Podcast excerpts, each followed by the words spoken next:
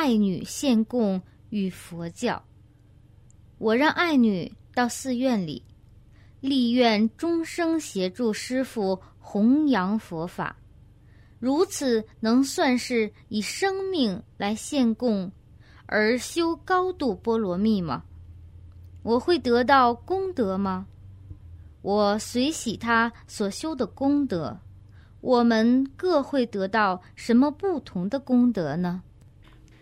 你让爱女到寺院常住，终生修波罗蜜，乃属中度波罗蜜。倘若父母以真诚的心把爱子献给寺院，属于中度波罗蜜，因为儿女是亲骨肉，很难做得到，所以你算是有菩萨心。如果你爱女终生当八戒女，专心修波罗蜜，所得的是高度波罗蜜。而在寺院帮助弘法不到五年，算不上高度波罗蜜，属于一般的波罗蜜。